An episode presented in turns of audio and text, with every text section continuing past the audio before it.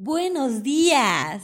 Buenos días tengan todos ustedes y sean bienvenidos a un programa más de Yo Te Lo Cuento, a través de Radio Dúo 98.3 del FM. Yo soy Abby y estoy muy emocionada por estar un día más con ustedes. Voy a estar con ustedes hasta las 12 del día, así que pónganse bien cómodos y súbanle a su radio para que juntos disfrutemos de este momento. Si es la primera vez que nos escuchan, sean bienvenidos. Y déjenme platicarles que nos pueden encontrar en Facebook como Radio Dúo-oficial. Y si andan por ahí, no se les olvide darle like a nuestra página. El número para recibir saludos y comentarios es el 2223052811. También les recomiendo mucho que descarguen cualquiera de nuestras aplicaciones. Si tienen sistema operativo Android, nos encuentran como Radio Dúo. Si tienen sistema operativo iOS, nos encuentran a través de la aplicación Seno Radio. Le dan en descargar y pum, ya estamos conectados.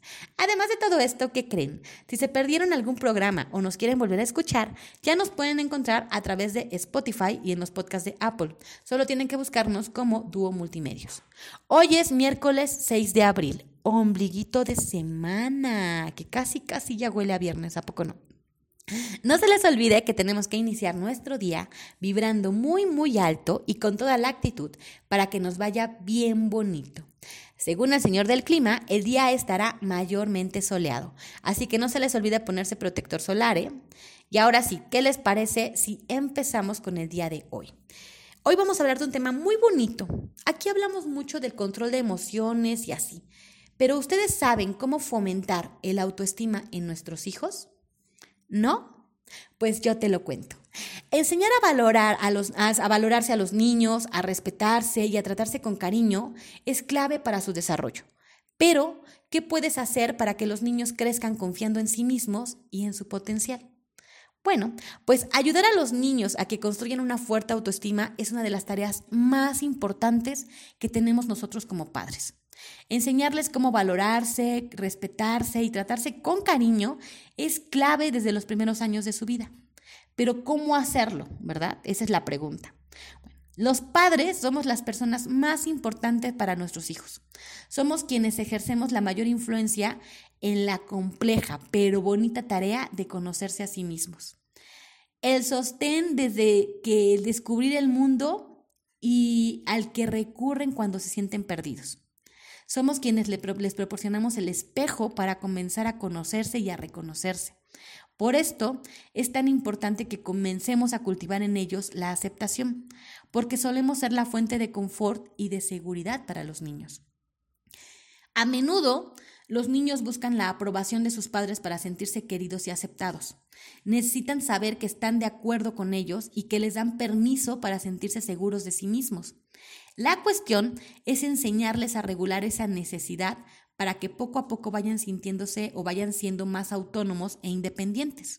El problema es cuando esto se vuelve demasiado intenso y perdura con el paso de los años, ya que puede crear una especie de dependencia hacia la aprobación de los demás para actuar. De esta forma, cuando los padres aceptan a sus hijos tal y como son, los valoran y aprecian, les estamos proporcionando un escudo psicológico que los va a proteger de por vida. Pero lamentablemente no siempre es así. No todos los padres somos capaces de cubrir las necesidades emocionales de nuestros hijos. No obstante, siempre puede aprenderse el maravilloso arte de la aceptación, aún en adultez. ¿eh? Por otro lado, hay que tener en cuenta que los niños aprenden de sus padres, de los comportamientos que manifiestan, las palabras que dicen y los gestos que representan. Así, si todo este conjunto de respuestas tienen como hilo conductor al amor, al cariño y la seguridad, entonces los niños interiorizarán que son valorados, queridos y respetados. Es decir, que los estamos teniendo en cuenta. Y estas van a ser sus primeras lecciones de valía y buena autoestima. Un aspecto a tener claro es que la aceptación no conlleva resignación. ¿eh? Es decir, a veces es necesario establecer límites en la educación de los más pequeños. Eso sí, lo importante es que no dejemos de transmitir el mensaje de que son aceptados tal y como son, reconociendo tanto sus valores como sus dificultades. Si los niños son tratados desde el desprecio, la agresividad o la indiferencia, van a alimentar en su interior la desesperanza, el rechazo o el sentimiento de abandono. De esta forma van a aprender que no son queridos y entonces que son invisibles. y por lo tanto su autoestima se va a ver perjudicada. Entonces es importante, número uno, reconocer su potencial, en lugar de señalarles constantemente sus errores. Esto no quiere decir que no lo hagamos, pero siempre desde una perspectiva de oportunidad para crecer. Número dos, evitar crear expectativas sobre su futuro, forma de ser y sus comportamientos. Número, número tres, escucharles e interesarse por aquello que quieren compartir con nosotros, al igual que preguntarles y hacerles partícipes de todo.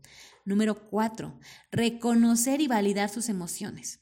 Si calificamos como malos sus sentimientos o hacemos que los repriman o que los nieguen, el resultado puede ser una baja autoestima, una conducta que no sea sincera y una pérdida de conexión con sus sentimientos.